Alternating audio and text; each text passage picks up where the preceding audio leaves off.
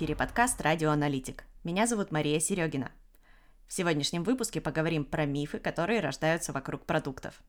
Что может стать причиной появления мифов и как эти мифы развенчать, поговорим с Алексеем Чернышовым, генеральным директором компании «Бухгалтер Фонд Сервис», которая известна как разработчик 1С Connect. Алексей, здравствуйте. Здравствуйте, Мария. А, для начала хочется узнать э, побольше про продукт 1С Connect, вообще для чего он создавался, какие задачи пользователей или бизнеса вы хотели с помощью этого продукта решить. А, я немножко знаю про ваш продукт, я сама с ним работала, наверное, году в 16-17, ну, возможно, уже что-то поменялось. Можете рассказать, и мне э, интересно, и нашим слушателям, я думаю, тоже. Ну, смотрите, а, вообще изначальная идея родилась достаточно давно, уже больше 10 лет назад. Мы стартовали компанию в 2011 году, и наш продукт тогда выглядел следующим образом. Это была такая флешка, на которой была записана небольшая программка. А, программка вместе со флешкой попадала бухгалтеру. Бухгалтер ее вставлял в свой компьютер, и с помощью этой программки нажатием одной кнопки попадал напрямую к специалисту поддержки. То есть там такой звоночек а, организовывался. На той стороне этого звонка трубку брал специалист поддержки. Специалист поддержки с помощью этой программы мог удаленно подключиться к компьютеру бухгалтера для того, чтобы ему помочь а, в работе с его бухгалтерской программой. Вот такая вот волшебная кнопка, ее так начали называть наши первые пользователи, она им очень нравилась, и она решала для них э, следующий набор задач. Значит, во-первых, им не надо было запоминать номер телефона, не надо было дозваниваться, вообще не надо было тратить время на то, чтобы вот э, найти э, информацию, с кем связаться, там визитки какие-то хранить или календари с э, номерами телефона э, иметь у себя на столе. Они просто втыкали флешку, в эту флешку втыкалась гарнитура, то есть прям она, она еще выполняла функции звукового устройства. Значит, э, нажимали на кнопку мгновенным образом. На той стороне специалист поддержки говорил, здрасте, Марья Ивановна, что у вас случилось? Марья Ивановна объясняла свою проблему, поднимала руки с клавиатуры, специалист подключался, видел ее рабочий стол, видел ее файловую систему, ну, полностью мог управлять компьютером и помогал ей прямо на глазах решать ее проблемы.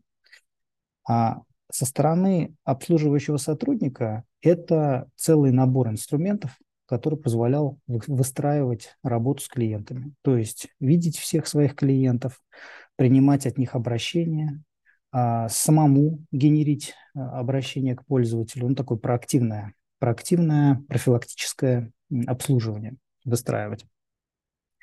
А вот так это родилось. А, в таком виде – это начало распространяться. И мы, э, да, самое главное, нас стоит отметить, что название, которое мы выбрали для нашего продукта, мы его назвали бухгалтер-фон. То есть такой телефон, волшебный телефон для бухгалтеров.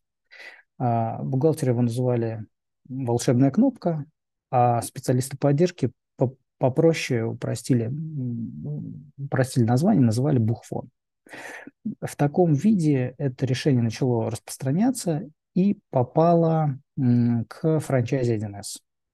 А, несколько десятков 1С а, франчайзи начали использовать наш сервис. Таким образом, мы как бы зашли в сеть 1С, создали совместное предприятие и стали а, ну, сильно распространяться в сообществе 1С. Через некоторое время переименовались в Connect, 1С Connect. И вот уже больше 10 лет прошло. На текущий момент почти миллион пользователей подключены к сервису. А, он включает в себя целый набор инструментов, а, таких как сервис Desk для работы с заявками, с обращениями, корпоративный мессенджер, система управления базами знаний, удаленный доступ, а, отчеты и ряд других полезных инструментов, которые помогают сервисным компаниям выстраивать долгосрочные отношения с их заказчиками, а у пользователя сохраняют вот эту простоту доступа к обслуживающим компаниям, которые, которых, во-первых, может быть много, поставщиков услуг может быть много, и это могут быть и внешние поставщики услуг, такие как один из франчайзи, например, или э, могут быть внутренние службы техподдержки, выступать внутренними поставщиками услуг. Вот сохраняем такую простоту для конечного пользователя, даем ему такое единое окно для доступа к услугам, которые им нужны в работе. Вот эта инфраструктура да, или там платформа а, сейчас носит имя 1С Connect. Здорово. Я на самом деле еще застала название Бухфон, а, и коллеги еще долгое время после того даже, как ребрендинг произошел, продолжали называть 1С Connect Бухфоном, просто уже по привычке.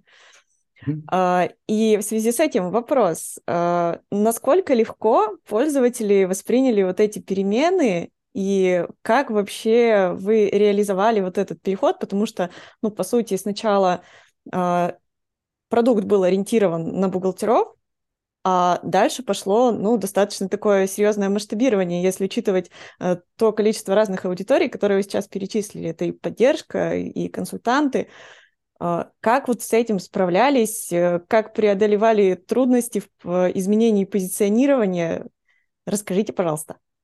А, это вопрос, который ну, достаточно болезненный для нас. Он и был болезненным, и остается сейчас очень непросто происходит э, трансформация э, э, отношения потребителя к продукту, если в нем что-то постоянно меняется. Изменение названия является достаточно существенным изменением для пользователей, как изменение функционала, расширение функционала или какая-то его корректировка тоже является большой травмой а также является проблемой изменения позиционирования. То есть, если там чуть-чуть э, корректируется позиционирование, то тоже там большая трагедия. Как она э, выражается? Выражается ну, следующим образом. Мы, как разработчики и э, носители всех знаний о возможностях продукта, а, сформировали у себя в голове, что вот пользователи видят нас примерно точно так же, и значит, продолжаем наш продукт развивать уверенно, упорно, бодро его развиваем. А на самом деле у пользователей, когда, ну, которые уже там начали э, им пользоваться, их э, модели работы, их сценарии использования, их представления о нашем продукте продолжили оставаться такими, какими были первоначально. И ну, достаточно сложно их э, в этих представлениях трансформировать. Я могу рассказать про, ну, так скажем, подходы, которые мы выработали а, вот спустя вот много лет расширения развития продукта и аудитории применения. Эти подходы, ну, по сути, сводятся к двум простым вещам. Первое а, – это нужно постараться сразу закрепить некое базовое представление о продукте и стараться его не менять. Даже если, ну, то есть, например, да, приведу пример. То есть, если вы хотите создать продукт, например, с пятью функциями, но у вас есть только одна, лучше сказать пользователю, что вы будете делать все пять, чтобы у пользователя запомнилось именно такое представление о вашем продукте, даже если этих функций там нет. Почему? Потому что если вы ему скажете, что вы такой замечательный продукт, состоящий из одной функции, где-то в голове у вас там есть еще мысли про пять, то когда вы сделаете две, три и все пять, у пользователя так и останется это представление про одну. Поэтому локти лучше расставить сразу на всю ширину, и э, стараться именно в таком виде э, пользователей приучать вас воспринимать. И стараться вот это э, представление э, как можно меньше менять. Второе, второй подход – это стараться доносить информацию до пользователя напрямую, без э, использования каких-либо посредников. Ну, например, если вы распространяете ваш продукт через сторонние маркетплейсы, какие-то организованные сети, партнеров или еще как-то, то партнер, вот этот проводник, который распространяет ваш продукт, доносит его до конечного заказчика, он, скорее всего, это неизбежно, будет вносить в, него, в, его, в его презентацию, что ли, в его представление дополнительные искажения. И эти искажения могут быть, э, ну, прям существенными, а, а может быть даже и вредными. То есть то, в то, в каком виде вас представит ваш посредник вашему заказчику, может существенно отличаться от того, что вы сами закладываете, тот смысл, который вы сами закладывали изначально. Поэтому вот две два подхода, которых мы вот стараемся сейчас придерживать, это сразу э, производить такое первое впечатление, чтобы его не нужно было менять дальше. А второе – это стараться весь маркетинг выстраивать от э, первого лица, из первых уст. А до того, как вы пришли к этим двум подходам, э, с чем пришлось столкнуться? Вот хочется прям кейсов, прям из жизни. Давайте, да, давайте, да. Ну, вообще, э, выработка подходов – это такое у нас кровавое дело. Я сразу оговорюсь, что у нас не было какого-то бэкграунда или существенного опыта. Это все формировалось на практике. И, возможно, то, что я буду сейчас рассказывать, это ну, какие-то вообще антинаучные подходы. То есть, скорее всего, там все уже было изобретено и раньше, да, просто мы об этом не знали. Но у нас э, причиной, по которым мы пришли к такому выстраиванию подходов, это, ну, мы их называем мифы, да, то есть мы сталкивались с мифами, которые э, слышали от аудитории. Значит, что такое миф? Давайте с этим разберемся.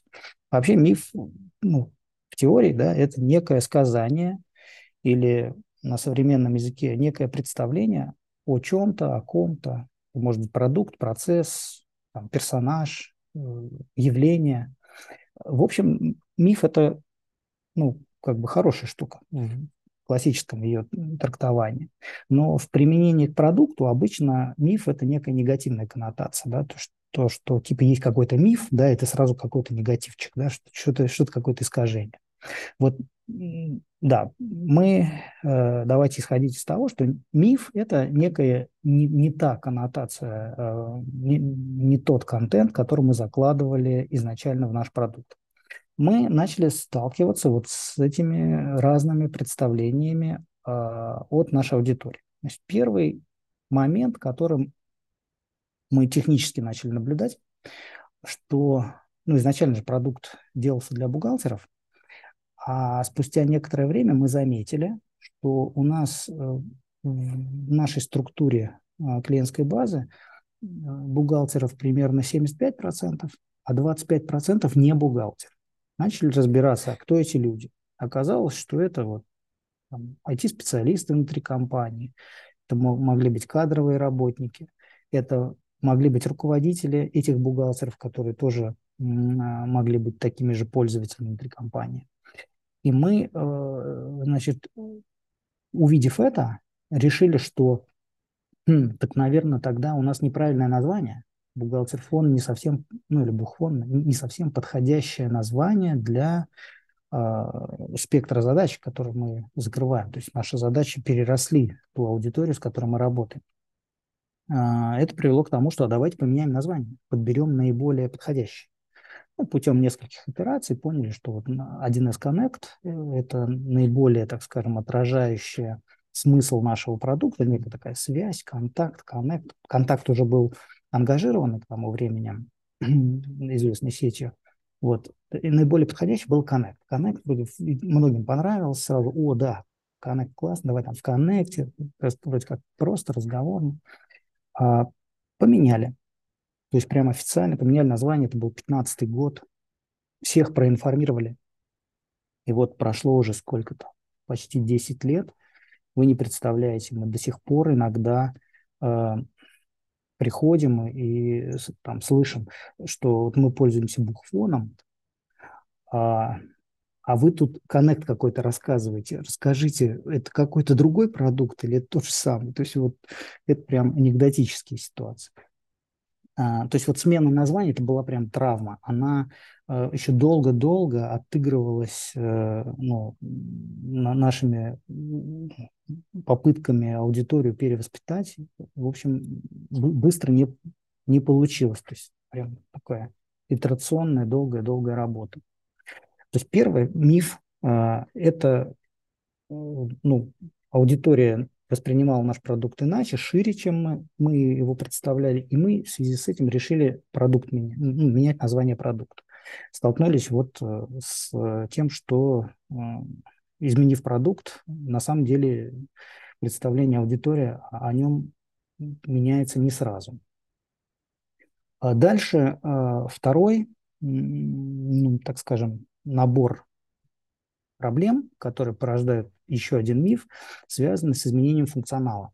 Это вот то, о чем я а, говорил в самом начале, что если у вас функционал развивается, то есть появляются новые функции, то очень важно пользователю сразу сказать весь периметр, который у вас будет не э, идти по пути объяснения сначала одной функции, потом, когда выйдет там, вторая, третья, переобучать пользователя представления.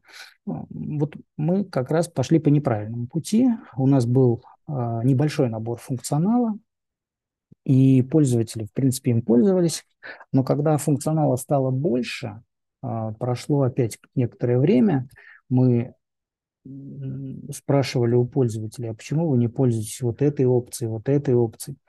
А пользователи говорили, а мы про эти опции вообще, вообще ничего не знаем, что они, оказывается, у вас есть. Ну, то есть ничего себе. То есть для пользователей было некое откровение, что есть какие-то функции, о которых на старте им не сказали. Это представление первоначально закрепло, и оно вот сложно расширяется. Следующее, да, и к чему это приводит? Самое страшное, к чему это приводит – что пользователь, не зная о наличии каких-либо опций, убежден, что их нет. И если, например, к нему приходит другой пользователь, который еще не, не, не, не подключен к, к э, продукту, и спрашивает, слушай, Марья Ивановна, а вот эм, знаешь такое Connect? Знаю. А что там есть? Да вот там вот это, вот это, вот это. Понятно. А вот это там есть? Не, этого там нет. И вот как бы пользователь, э, рассказывая о вашем продукте, о функционале вашего продукта друг, другим пользователям, становится как бы таким полупроводником. То есть он не проводит полностью информацию о, о, о наличии там тех или иных функций. Он, если он не знает, что есть какие-то функции, он твердо уверен, что их нет, и искажает фактически вам распространение информации о, продукту, о продукте другим пользователям. Вот это, в общем, такой неприятный фактор. Поэтому, эм, значит, как с ним работать? Вот здесь а, мы выработали подход, что надо стараться от первого лица быть первоисточником, транслятором самой исчерпывающей, правильной, полной информации до аудитории. Потому что если информация частично распространяется через пользователей, то вот из-за вот этого эффекта происходит некое искажение, оно порождает миф как бы о том, что в продукте каких-то функций нет, не будет, не планируется и так далее. Вот такая получается формируется не совсем правильная информационная среда. Третий э, миф, который тоже порождается в связи с изменением продукта, связан с изменением его финансовых моделей. То есть, если, например, вы закрепили какую-то финансовую модель распространения, ну, например, объявили, что вот эти функции у вас там бесплатные, а вот эти платные, а вот эти платные там частично. Вот эта штука, она тоже, если начинает меняться, может породить э, ну, как бы целый слой мифов, да, что вы, например, ну, там же как, продукт достигает своих первых пользователей, они начинают давать какую-то обратную связь. Что-то заходит, что-то не заходит. Меняются внешние обстоятельства. Ну, например, там какие-то новые рыночные тренды формируются. И разработчик продукта, он вынужден подстраиваться и, например, отказываться от платности каких-то опций, а другие опции, например, э, там на первом шаге они могут быть недостаточными для того, чтобы их сделать платными, но ну, по мере их там обрастания качеством, ценностью, там рано или поздно раз и могут стать платными. И вот все это происходит во времени, и если если у пользователя уже закрепло некоторое представление, особенно лучше всего закрепляются негативные представления, ну, то есть, например, он первый раз столкнулся да, с какой-то информацией, что типа у, у них там какая-то фича, но она платная.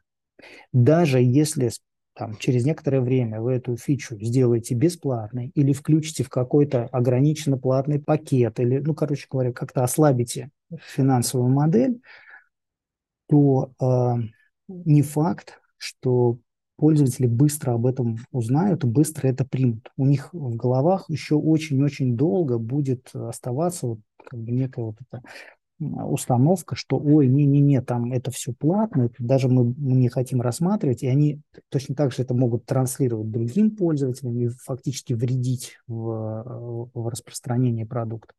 Вот, короче говоря, э, проблематика изменения, изменения финансовых моделей, она тоже вот является так, такой как бы бомбочкой замедленного действия, может вредить во времени.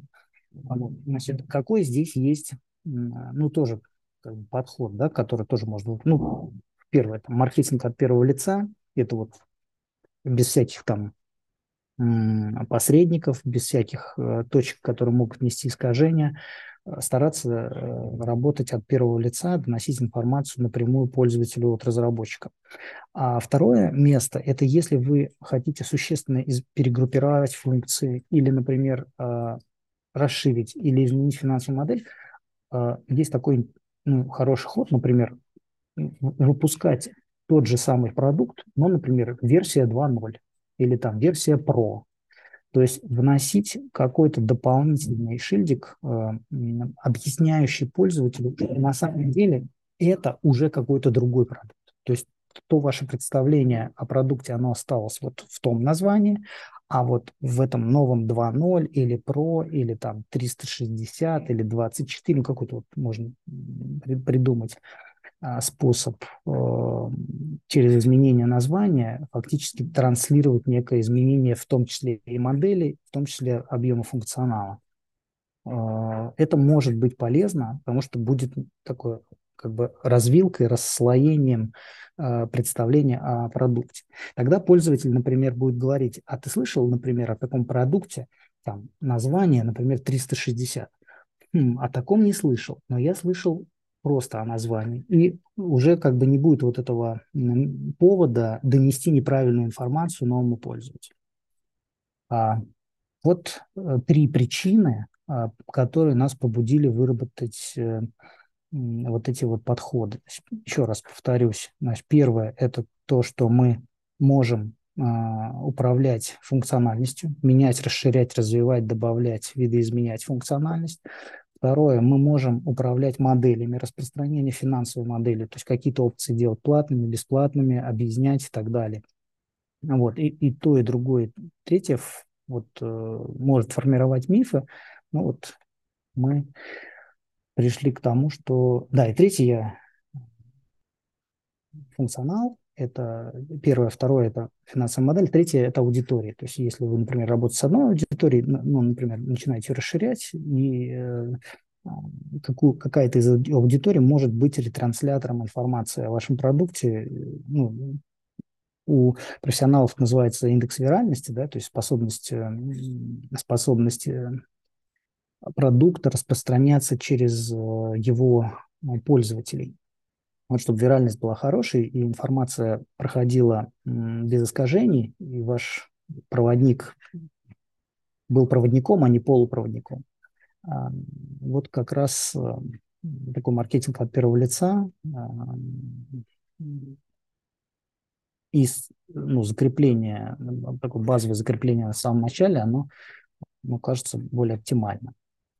Алексей, есть э, еще такой интересный аспект, это даже из моей практики, э, связанный с тем, что, а, условно говоря, есть та аудитория, а, которая, в принципе, могла бы стать пользователями продукта, но для них ценность использования этого продукта не очевидна. Вот на самом простом примере а, я работала руководителем отдела сопровождения, и у нас была достаточно большая клиентская база, в которой э, в том числе э, были компании, где не применяли 1С Connect. Вот как-то не сложилось исторически, они привыкли звонить там, по телефону через секретаря, писать на почту, в любой доступный мессенджер, куда угодно, но только не в 1С Connect. И мы старались, боролись, пытались донести ценность, но вот ну, не со всеми складывалось. Там, бывало, что там, человек увидел ценность, такой, ну да, действительно, вроде как удобно, вот тут все специалисты, которые мне нужны, ну, наверное, да, попробую. А бывали такие, которые, ну, вообще вот, ну, никак. Как э, вы вообще подходите к этому вопросу? Как работаете с такой аудиторией, которая вроде как потенциально ваша, но вот как-то вот не видит они ценность?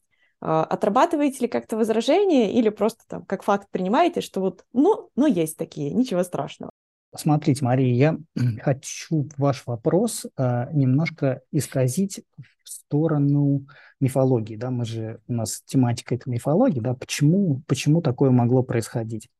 Значит, ну, первое – это, ну, допустим, те люди, которым мы хотим донести, э, так скажем, обратить их в наших пользователей, да, у них могло быть когда-то давно э, привнесено уже неправильное представление о продукте, вот то, о чем я говорил выше, и оно уже настолько закрепло, что у них вот сложилось как бы вот кристаллизовалось, что это им не надо, и даже информация о том, что этот продукт уже поменялся, в нем уже что-то там развилось и так далее, оно уже как бы а, не производит того вот эм, первого впечатления, первого эффекта, что ли, да, а, и не побуждает их обратить э, на этот продукт внимание.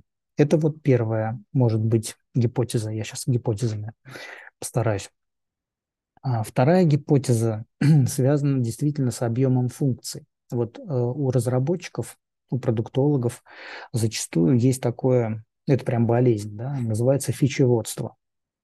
Это когда, а, это когда продуктологи стараются в продукт напихать как можно больше фичей. А, значит, э, с одной стороны, это, наверное, классно, да, то, что продукт, он умеет все. Но э, трагедия фичеводства заключается в том, что потребитель не способен запомнить больше, чем 3-4 каких-то информации, информационных единиц про ваш продукт. То есть если вы э, напих, напихиваете продукт фичами, вы создаете большую э, сложность для ваших маркетологов э, донести ценность э, продукта до конечного потребителя. Так вот, Значит, эм, я там выше упоминал, да, что если вы планируете сделать из продукта какую-то хорошую, там, многофункциональную штуку, надо как-то вот так вот локти расставить сразу, чтобы за, забаронировать под нее будущее информационное пространство. Это раз. А второе, постараться вот весь, весь этот объем э, идей, которые вы хотите реализовать, утрамбовать максимально в простые, э, в простые объяснения, в простые объяснения, которые бы несли до конечного пользователя его самую главную ценность. И вот если этого не сделано на каких-то ранних этапах развития продукта, то вот как раз мы можем столкнуться с той ситуацией, когда люди уже там что-то слышали или где-то, может, даже кто-то видел, скажет, ой, там какая-то глючная ерунда, там мало функций, там ничего не умеет, все, нам не надо. И могут идти годы, а вот то самое представление а, может оставаться и э, служить тормозом в распространении этого продукта. Поэтому здесь такая комплексная история. Попробовал ответить? Да, но, но ключевой вопрос, а что, а что делать? Что делать? Вот, например, у нас э, есть э, цель, да, вот мы хотим там всех клиентов перевести на обслуживание в 1С Connect. А, я mm-hmm. просто сама с этим кейсом столкнулась, вот передо мной поставили задачу, вот там мои условные 500 клиентов, и вот это вот э, мое дикое рвение всех завести в 1С Connect, потому что я там как руководитель подразделения понимаю, что это удобно, у нас там единый канал связи, у нас там хранится история взаимодействия, нам не нужно покупать там платные подписки для удаленного доступа на разные продукты. Э, в целом-то все классно, но вот как, как донести эту ценность, как вот ее вложить в умы клиентов? А, смотрите, очень хорошо, что вы для себя уже приняли продукт и фактически стали его евангелистом, да, судя вот по вашему напору, я, я бы у вас купил, скажем так. А, теперь, э, да, теперь как, э, как это транслировать клиенту? Э, ну, давайте исходить из того, что, скорее всего, клиент зашоренный, и ему там, даже если он уже какое-то представление получил, наша задача его пере, пере, так скажем, перепрошить, да, его, надо вот это его представление перепрошить. Ну, первое, что надо сделать, это договориться с ним о выделении внимания. То есть, если клиент хотите ему что-то продать, а, вы сами убежденный адепт как бы, продукта, нужно добиться, чтобы пользователь вам выделил какой-то ну, минимально достаточное для вас время, чтобы он мог вас как-то адекватно воспринять. Это раз. Второе, вот э, у стартаперов есть такая штука, называется elevator speech. Это, это как бы набор э, информации, ну, там, в виде там, какой- какой-то истории там, или, или объяснения. Ну, короче говоря, некий такой информационный такой блок, да, сказав который там, по дороге там, в лифте, да, там, э, абсолютно незнакомый человек, абсолютно ничего не, не знающий про что ему хотят сказать, а, переключался, как бы включался и становился интересантом того, что вы говорите. Ну и как бы вот, э, вот этот набор слов, вот этот elevator speech, это как раз задача маркетолога в, вместе с продуктологом сформулировать, оптимизировать набить какими-то волшебными словами, оборотами и утрамбовать это вот в короткую, емкую информационную единицу и постараться вам, как проводнику продукта, а, вот этот материал а, передать, чтобы вы транслировали его заказчику. Итого, ну, две вещи. Первое, ваша задача – это как-то внимание да, а, выделить э, у заказчика правильными словами донести до него информацию. Ну и если плюс вы еще своей эмоциональностью и вот уже как бы такой приверженностью и зараженностью а, продукта ее как-то добавите в ваше взаимодействие с пользователем, в совокупности, наверное, это самый оптимальный, ты, наверное, больше ничего не придумаешь, самый оптимальный способ э, сделать продажу, продать вот продукт, продать э, концепт э, потребителю. Здорово.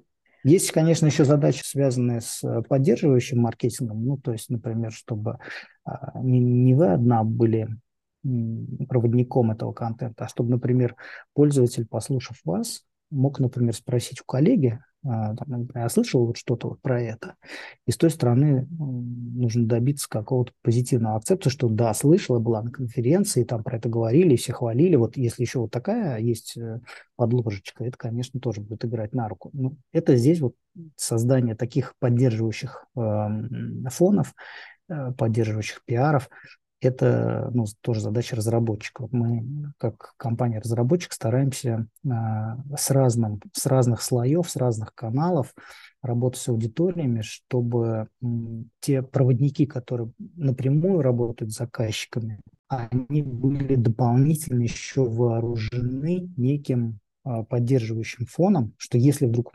заказчик действительно заинтересуется и будет нуждаться в дополнительном подкреплении, а, в дополнительном мнении какого-то третьего лица, эксперта там, или коллеги, обратившись к коллеге, вот этот фон сможет сработать э, на пользу продвижения продукта. Алексей, а, вы сейчас столько всего интересного рассказали, и наверняка этот э, опыт у вас набрался не только из практики, ну, вы, наверное, что-то интересное смотрели, читали, изучали. Можете порекомендовать нашим слушателям какие-то полезные материалы, чтобы они тоже могли развиваться в этой теме? А, да, я, ну, на самом деле постоянно что-то читаю, но вот прям вот, чтобы что-то очень сильно произвело впечатление и каким-то образом прям перевернуло мое а, представление о, о том, как надо работать а, или какие-то существенные изменения внести в работу, я могу рекомендовать, наверное, две, две книжки, которые вот, наверное, любой продуктолог должен а, обязательно прочитать. Ну, прям вот очень большая рекомендация. Значит, первая книжка называется «Спроси маму». Но она достаточно известная, можно сказать, даже попсовая книжка. Но она, вот я прочитал ее спустя 10 лет работы и, и понял, какой же я дурак, что я ее не читал раньше. Эта книжка, она дает практики по выявлению ценностей через правильные вопросы. То есть какие нужно задавать правильные вопросы, чтобы выявить, вытащить из клиента самую главную ценность, за что он любит или не любит э, продукт.